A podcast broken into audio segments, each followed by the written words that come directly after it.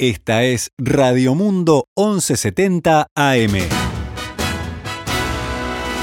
¡Viva la radio!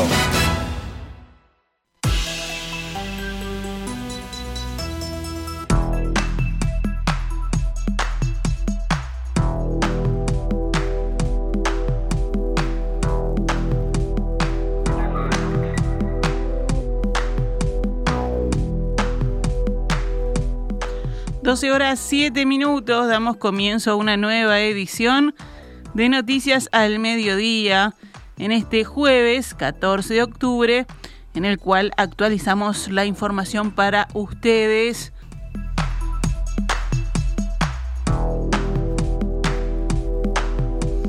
El aeropuerto de Carrasco está operando con el 30% de su capacidad, comparado con los niveles prepandemia, y prevé que volverá a la normalidad entre 2024 y el año 2025. Esta mañana, en diálogo con En Perspectiva, el gerente de operaciones y experiencia del aeropuerto, Federico Cabrera, aseguró que con la llegada de la pandemia se pasó de un aeropuerto que estaba activo a las 24 horas del día a estar totalmente cerrado, por lo que volver a reconectarse es un proceso lento es bastante difícil eh, arriesgar un número certero. Hoy las estimaciones eh, más, eh, digamos, divulgadas a nivel internacional hablan de 2024, 2025, pero siempre con esa premisa de que el, viajero va a ser distinto. Entonces, algunos, algunos segmentos quizá quizá hasta, hasta nunca regresen. Porque bueno, eh, la, recuperación, como te decía, es, es muy gradual.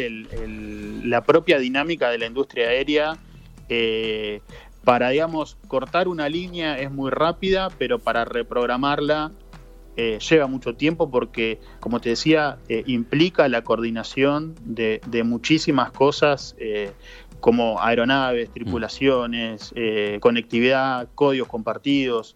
Entonces, el, regreso de, una línea eh, suele ser, ser lento y, es un poco la, la perspectiva, pero como te decía, es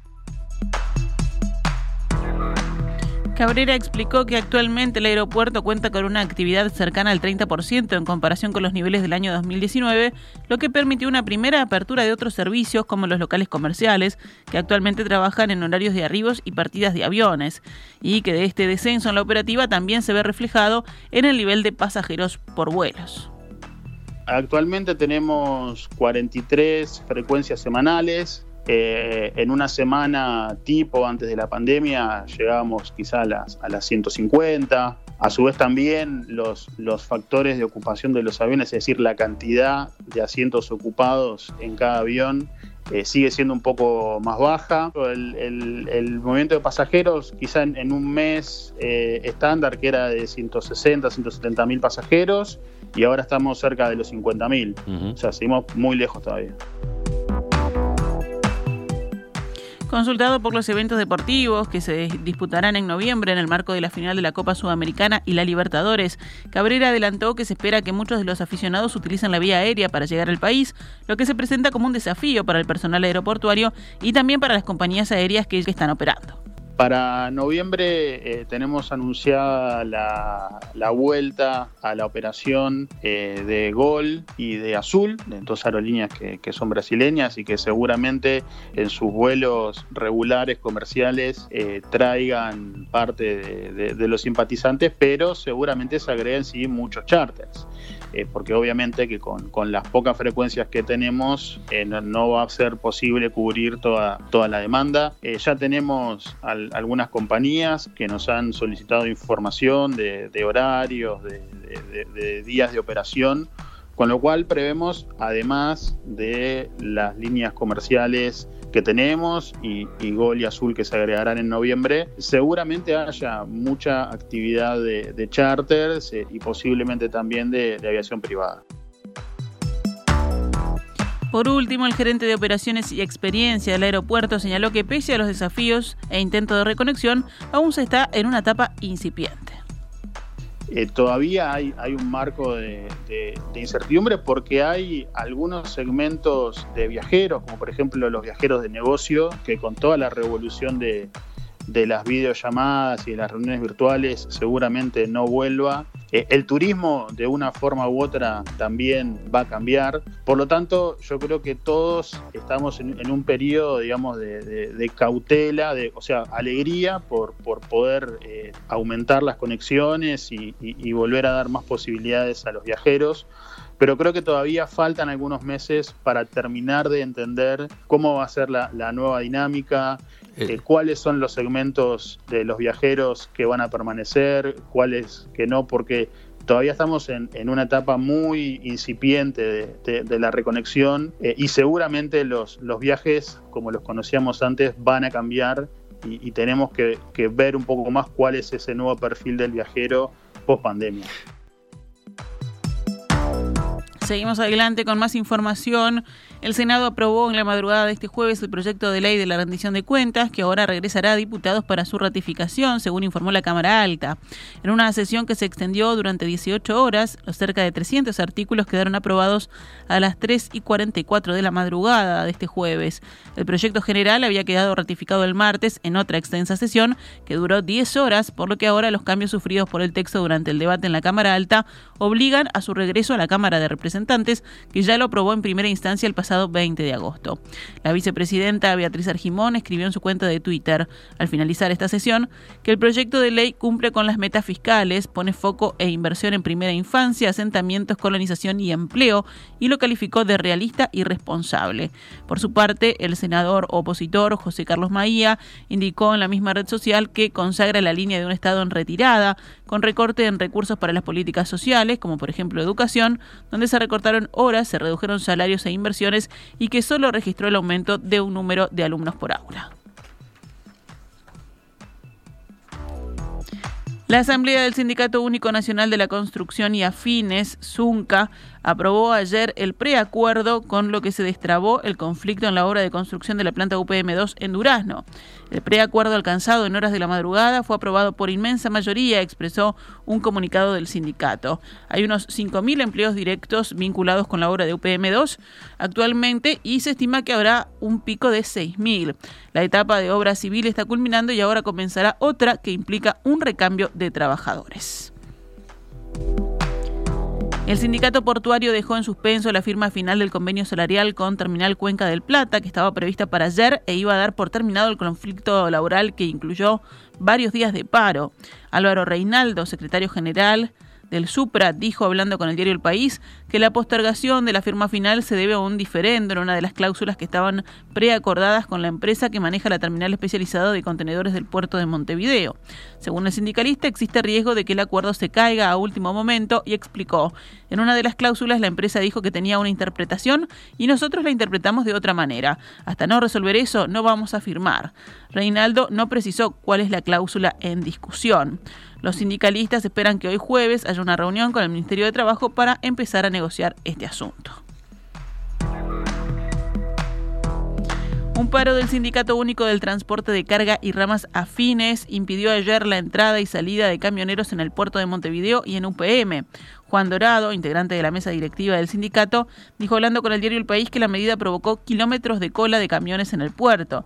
La paralización se produce en procura de mejores condiciones de trabajo, a incluir en el próximo convenio laboral que surja de los consejos de salarios. Para hoy está prevista una reunión del sindicato con el subdirector del Ministerio de Trabajo.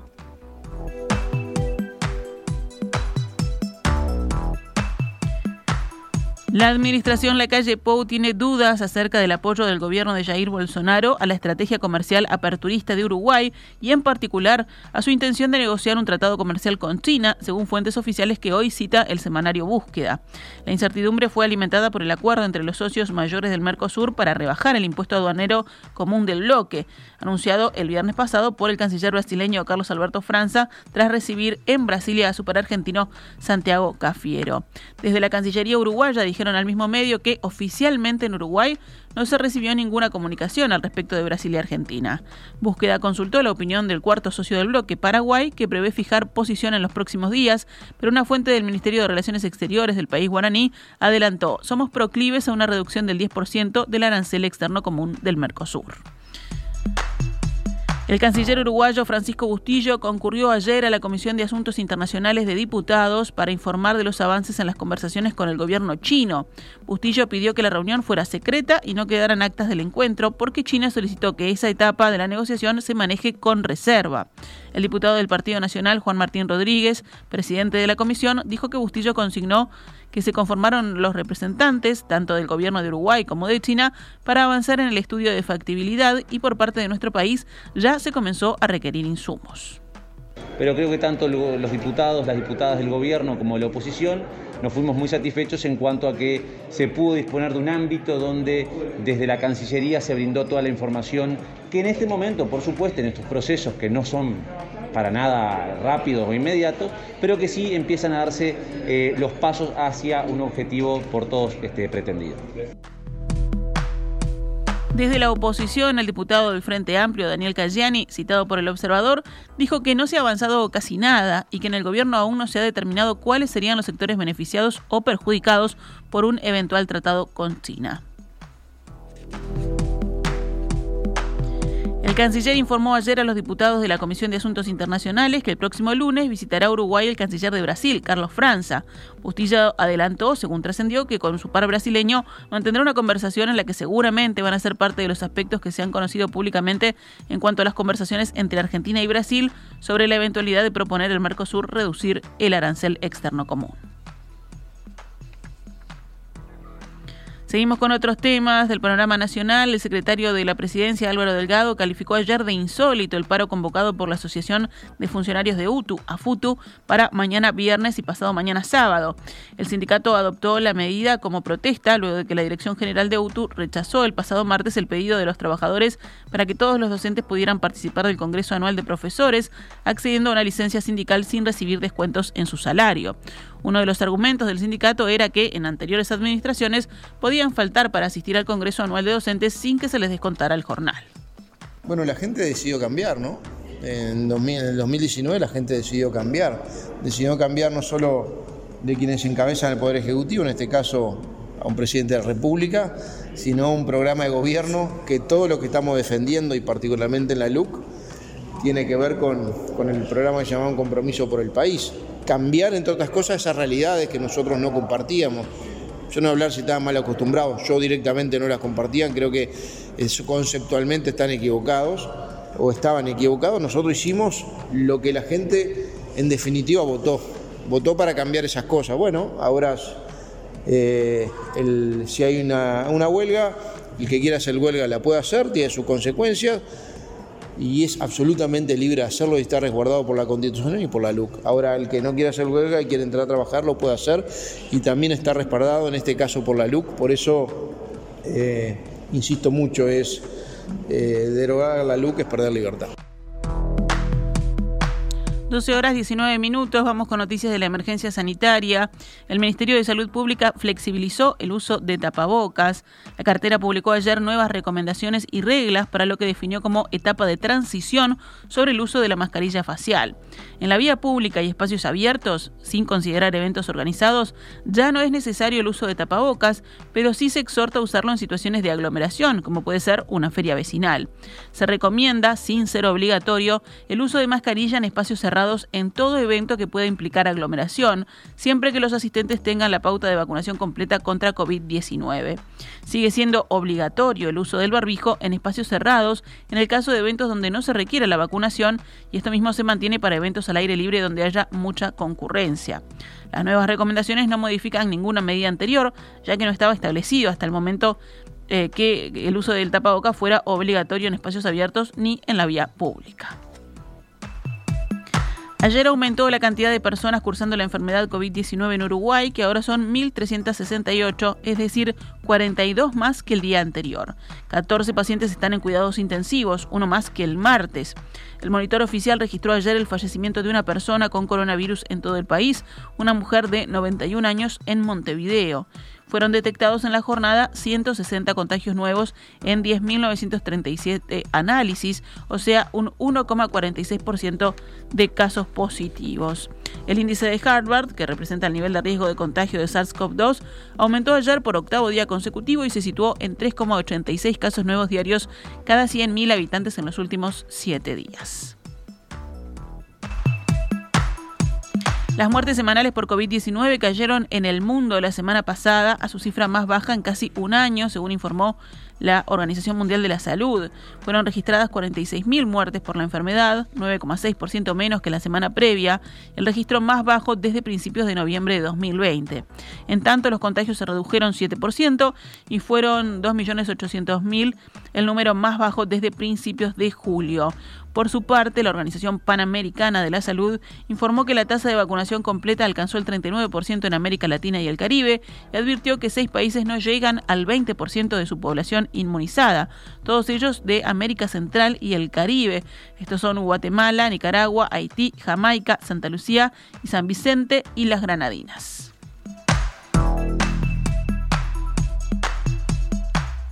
Continuamos en el panorama nacional. Legisladores del Frente Amplio analizan plantear alguna acción contra la ministra de la Corte Electoral, Analía Piña Irúa, porque consideran que tomó una postura en la campaña de referéndum contra la ley de urgente consideración. La actitud de la oposición deriva, entre otras cosas, de un mensaje que Piña Irúa, exdiputada blanca y ex ministra de Trabajo durante el segundo gobierno de Julio María Sanguinetti, escribió en Twitter que decía: A pura mentira transita la campaña contra la LUC. El diputado Frente Amplista Carlos Varela, de Asamblea Uruguay, hablando con la diaria, dijo que fueron varios los tuits de Piñeirúa con este tipo de reflexiones, lo cual agrava más aún la situación porque cualquiera puede en la actividad pública tener una expresión desafortunada, pero cuando insistís en el concepto, ya el problema no es un error, sino una definición y eso lo pone al borde de la ilegalidad, consideró Varela. También opinó que las expresiones de la ministra son muy graves porque quien debe dar garantías en los procesos electorales viola la norma constitucional prevista en el artículo 77 de la Carta Magna. El coordinador de la bancada Frente Amplista, Daniel Cayani, sostuvo que se estudiará el tema a nivel de la bancada y resaltó que tampoco es la primera vez que Piñeiro hace apreciaciones políticas, por lo menos a nivel de las redes.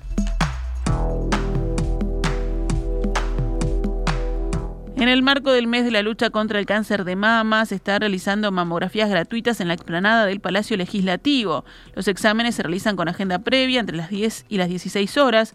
Según se supo, al menos unas 25 mujeres ya se anotaron para realizarse la prueba en este lugar. Allí estuvieron presentes el ministro de Salud Daniel Salinas, el presidente de ACE, Leonardo Cipriani, y la vicepresidenta Beatriz Argimón.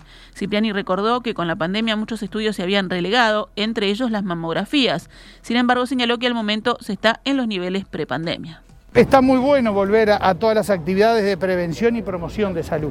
Es una alegría que ya en agosto, ya hace, a solo hace estoy hablando, realizó 2.915 mamografías, que eh, son los valores prepandemia. Y lo que vamos en este mes, eh, que ayer revisamos el número, eh, íbamos arriba de 1.500, 1.560, ¿verdad? Lo cual, digo, ya vamos a, a inclusive a entrar a pasar en breve los números.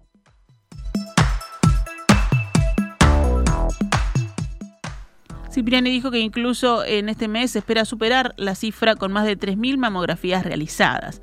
Por su parte, la vicepresidenta Beatriz Argimón destacó la importancia de realizarse la mamografía y recordó que los empleados públicos y privados tienen un día libre al año exclusivamente para realizarse estos exámenes. Nosotros sabemos que detectado precozmente el cáncer de mama es curable, por eso hay que concurrir al médico tratante y poder llevarse a cabo estos análisis. Cerramos el panorama nacional con otras noticias. Un adolescente de 14 años murió asesinado de un balazo en el pecho anoche en el barrio Las Acacias. Según confirmaron varios medios en consulta con el Ministerio del Interior, el menor fallecido y un joven de 20 años fueron baleados en la intersección de las calles Torricelli y Salusti. Los dos heridos fueron trasladados a la policlínica cercana de Camino Capitán Tula, donde el adolescente murió media hora después, mientras que el joven resultó herido de bala en el glúteo. Sobre las 23 horas de este miércoles se registró un accidente de tránsito fatal en la ruta 5, kilómetro 10500. Un conductor, el cual todavía no fue identificado, despistó y chocó de forma violenta contra una columna, arrancándola del lugar. Tras el siniestro, arribó al lugar bomberos y una unidad de emergencia móvil para atender al herido. Sin embargo, el hombre falleció debido a las graves heridas ocasionadas por el impacto.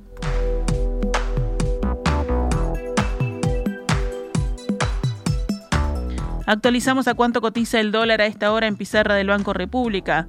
42 pesos con 75 para la compra y 44 con 95 para la venta. Esta es Radio Mundo, 1170 AM. ¡Viva la radio!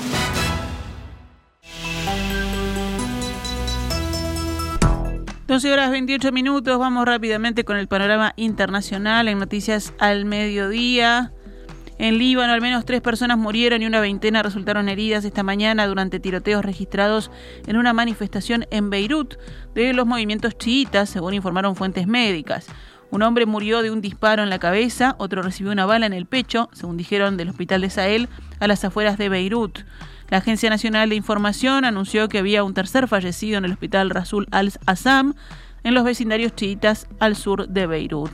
Veinte personas resultaron heridas, según la Cruz Roja libanesa, y fueron socorridas por ambulancias cerca del Palacio de Justicia, donde los manifestantes exigían la destitución del juez encargado de la investigación de la explosión en el puerto de la ciudad, ocurrida el 4 de agosto del año 2020. En Estados Unidos informaron que el presidente Joe Biden y su esposa Jill serán recibidos en el Vaticano por el Papa Francisco el 29 de octubre. La visita de Biden al Vaticano se realizará antes de su participación en la cumbre del G20 en Roma los días 30 y 31 de octubre. El presidente y el Papa discutirán formas de trabajar en conjunto por el respeto de la dignidad humana, por el fin de la pandemia de COVID-19, para hacer frente a la crisis climática y en favor de los pobres, dijo la Casa Blanca en un comunicado. Organización Mundial de la Salud comunicó hoy de un brote de fiebre amarilla en Venezuela, con siete casos que quedaron confirmados mediante pruebas de laboratorio a finales de septiembre. Seis de los afectados son personas que no estaban vacunadas contra esta enfermedad endémica en este y otros países de Sudamérica. La OMS dijo que lo más urgente ahora es aumentar la cobertura de vacunación entre la población, particularmente de la que vive en zonas amazónicas y que están expuestas a dos mosquitos que transmiten la enfermedad en áreas forestales.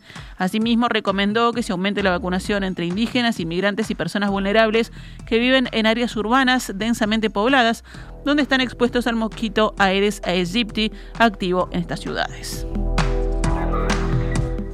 Cerramos con el panorama deportivo. Hoy se disputará la decimosegunda jornada, de un total de 18, de las eliminatorias sudamericanas para el Mundial de Qatar 2020. Los partidos a las 17 horas Bolivia-Paraguay, 18 horas Colombia-Ecuador, a las 20 y 30 Argentina-Perú, a las 21 horas Chile-Venezuela y 21 y 30 horas Brasil-Uruguay. Después de esta jornada habrá partidos en noviembre. Uruguay enfrentará el jueves 11 a Argentina en Montevideo y el martes 16 a Bolivia en La Paz. Si venimos al fútbol local, Albion es el único puntero del campeonato uruguayo de la segunda división profesional, cumplida su decimosexta fecha del total de 22, porque anoche fue derrotado Racing, que quedó segundo cayó ante Cerro 1 a 0. Albion con 33 puntos y Racing con 31 están en zona de ascenso directo. Los equipos en zonas de playoffs por el tercer ascenso son Danubio con 28 puntos, Defensor Sporting con 27, Cerro tiene 24 y Juventud 23. En zona de descenso directo queda Villa Teresa con 10 puntos.